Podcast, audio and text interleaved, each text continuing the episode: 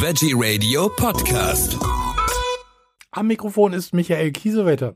Ich freue mich jetzt ganz besonders auf Claudia Kafuta, Bewusstseinsexpertin für Mensch und Tier und äh, hat auch eine mobile Tierheilpraxis. Herzlich willkommen, Frau Kafuta.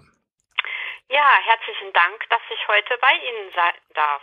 Sie sind äh, äh, Tierheilpraktikerin unter anderem und äh, Sie behandeln Tiere auch auf die sanfte Tour sozusagen. Ist das, äh, ist diese Naturheilkunde bei Haustieren, funktioniert das überhaupt? Ja, also nochmal kurz zu mir. Also ich bin Tierheilpraktikerin, mhm. äh, Tierphysiotherapeutin und auch Tierdolmetscherin, heißt ich übersetze den Besitzern die Wünsche und Bedürfnisse ihrer Tiere. Und äh, ich habe sozusagen drei Schwerpunkte. Das eine ist natürlich die Naturheilkunde. Das zweite sind dann physikalische Therapien, wie zum Beispiel ähm, die BEMA-Therapie mit dieser Matte oder Laserakupunktur und Faszienfrequenztherapie. Und als dritte Therapieart arbeite ich mit energetischen Prozessen, heißt zum Beispiel auch Körperprozessen bei Tieren. Das funktioniert auch sehr gut.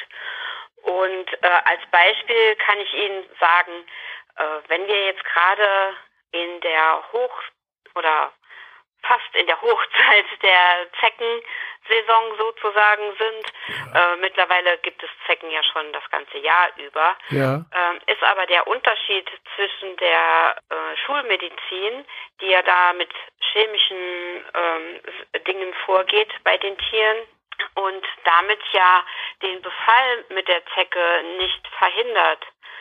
Das heißt, die Tiere werden ja trotzdem gebissen. Und wenn Sie jetzt äh, naturheilkundliche Dinge nehmen und womöglich auch dann die richtigen, die dann auch wirken, wird der Geruch des Hundes oder der Katze oder des Pferdes oder was auch immer Sie da haben, einfach überdeckt. Und so sind die Tiere dann uninteressant.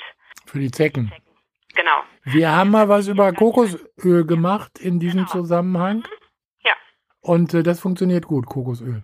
Genau. Und das ist äh, genau äh, eins dieser Themen, die ich halt eben da auch habe. Und natürlich ist es ein bisschen aufwendiger, wenn man hier einmal am Tag den Hund äh, mit Kokosöl einmal kurz einreibt oder so. Aber es ist natürlich äh, auch nicht so belastend für die Organe wie die äh, chemischen Sachen. Ja, ich erinnere mich. Mhm. Ich erinnere mich ganz früher an äh, meine Hunde, die ich damals hatte. Die haben dann so ein Halsband umgekriegt, das hat fürchterlich gestunken und äh, ich weiß nicht, ob die sich da sehr wohl gefühlt haben, weil das war ja Chemie pur, ne? Ja, genau, und es gibt halt heutzutage sind die Tiere ja auch äh, viel empfindlicher geworden, als sie früher waren. Mhm. Es gibt auch ganz viele Tiere, die also auf diese chemischen Mittel auch richtig heftig reagieren. Woran liegt das, dass die empfindlicher geworden sind? Hat das vielleicht eventuell auch was mit dem Futter zu tun? Auch das. Natürlich, wenn man es mal so ausdrücken möchte, früher hat der Hund was vom Tisch gekriegt und hat damit eigentlich ganz gut gelebt. Heute gibt es natürlich, das heißt natürlich nicht, dass man äh, seinen Hund nur vom Tisch füttern soll, aber äh, vor, ich bin ja jetzt seit 30 Jahren Tierheilpraktikerin und vor 30 Jahren gab es nicht 125.000 verschiedene Futtermittel, wie es sie heute gibt. Und das bedarf ja auch diversen Konservierungsstoffen oder was auch immer da drin ist. Die Haltung der Hunde ist ja auch was anderes, äh, ist ja anders geworden. Er ist ja heute doch viel mehr Familienhund, wie er früher war. Früher war es ja doch mehr ein, ein Wachhund. Ja. Und heute lebt er ja auch viel mehr mit in der Familie. Und das bringt natürlich auch die ein oder anderen Dinge mit, äh, auf was die Tiere dann allergisch reagieren können. Und natürlich ist die, die Züchtung heute ja auch eine ganz andere, als ich als ich es früher war. Heute wird äh, ganz oft, also das ist auch schon wieder im Umbruch, aber heute wird ja auch viel mehr sozusagen auf Schönheit äh, gezüchtet als auf die Gesundheit. Aber da ist man natürlich schon äh, drauf gekommen, dass das vielleicht dann doch nicht so ähm, das Beste ist und jetzt äh, geht man auch wieder in die Richtung, mehr gesundere Tiere zu züchten. Also das lässt ja jetzt hoffen. Äh, Ja. wir, wir sprachen jetzt auch von diesen sogenannten Qualzuchten natürlich Ja, auch, genau. die ja schon keine Luft mehr bekommen. Ja. Ich glaube, das sind äh, also Bulldoggen ganz schrecklich Mhm. oder auch ähm, Möpse sind ja auch äh, so, Ja. so schlimm dran. Ne? Ja. Mhm. Wie ermitteln Sie eigentlich den äh, Bedarf eines Tieres? Äh, also wir sprechen ja hier jetzt immer von Hunden, Katzen und Pferden. Mhm. Äh, Wenn es da um naturheilkundliche Dinge geht, also äh, kriegen Sie das gleich raus oder äh, Sie haben gesagt, Sie können mit dem Tier kommunizieren. Sagt das Tier etwas? Ähm, in dem Fall ist es so, also ich mache jetzt nicht die klassische Tierkommunikation, wie man das kennt, dass das Tier sozusagen erzählt, äh, was es schon erlebt hat oder was ihm nicht passt oder Ja. wie auch immer. Ähm, ich kann aber, äh, also ich habe halt die Fähigkeiten, den Tieren ähm, gezielte Fragen zu stellen Mhm. und dann kriege ich halt auf energetische Art und Weise äh, ein Ja oder Nein Antwort und kann so meine Therapien da halt eben besser ähm, dosieren oder ausrichten. Kann äh, jeder zu Ihnen kommen, also mit seinem Tier, der das ausprobieren möchte? Wie ist es mit dem, ich sag mal in Anführungszeichen, normalen Tierarzt? Also beißt sich das irgendwie? Nee, im Gegenteil. Also ich arbeite ja auch mit Tierärzten zusammen. Es gibt ja natürlich auch Dinge, die halt nur ein Tierarzt kann, die ich halt Mhm. äh, nicht, oder wenn man mal Röntgenbilder braucht Ja. oder auch äh, Blutanalysen oder solche Sachen, die lasse ich natürlich dann auch über einen Tierarzt machen. Und ich finde, eine Zusammenarbeit ist ja auch sehr wichtig und kann sich auch sehr gut ergänzen Mhm. ähm, die Tierärzte, wenn man es mal so ausdrücken darf, haben ja nicht so viele Möglichkeiten. Sie haben halt eben ihr Antibiotikum und ihr Cortison und ihr Schmerzmittel Ja. und ähm, die meisten sind dann eigentlich auch mit ihren Therapien auch schon ähm, ja sozusagen am Ende. Und da hat natürlich die Naturheilkunde viel größere Möglichkeiten. Ich Mhm. arbeite zum Beispiel auch mit Vitalpilzen. Das kann natürlich sein, dass das dann vielleicht mal zwei, drei Tage länger dauert. Aber im Grundsatz ist es dann so, dass es ein dauerhafterer Erfolg sozusagen ist. Sie sind ja jetzt in Lübeck, glaube ich, ne? Mhm, genau. Also das heißt, wenn, wenn ich Sie in Anspruch nehmen möchte, beziehungsweise mit meinem Tier, dann müsste ich zu Ihnen kommen. Nee, ich mache eigentlich nur Hausbesuche.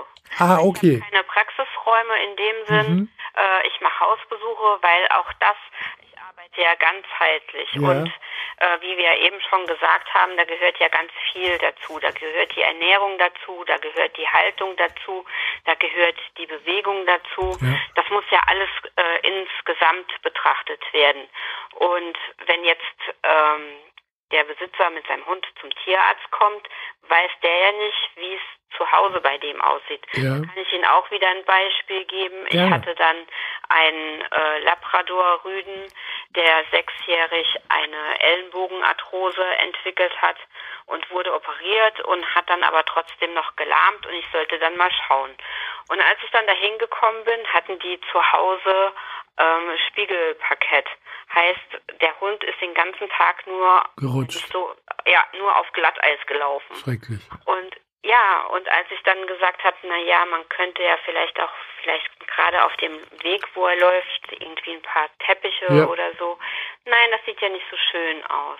Und, und das sind die Dinge, das sieht der Tierarzt ja dann auch nicht. Und deshalb möchte ich immer nach Hause kommen, Mhm. um dann äh, sagen zu können, so, also das könnte man ändern oder vielleicht steht der Hundekorb genau neben dem Router oder so. Ja, Ja. ja. Solche Sachen, die, die sehe ich ja nicht, wenn Also- das Tier zu mir kommt. Wir reagieren ja auch, also wir Menschen reagieren ja auch auf Strahlungen, auf äh, Ja. Äh, äh, Mobilfunkstrahlungen, auf Router und solche Sachen sollte man ja auch verbannen aus seinem Schlafzimmer.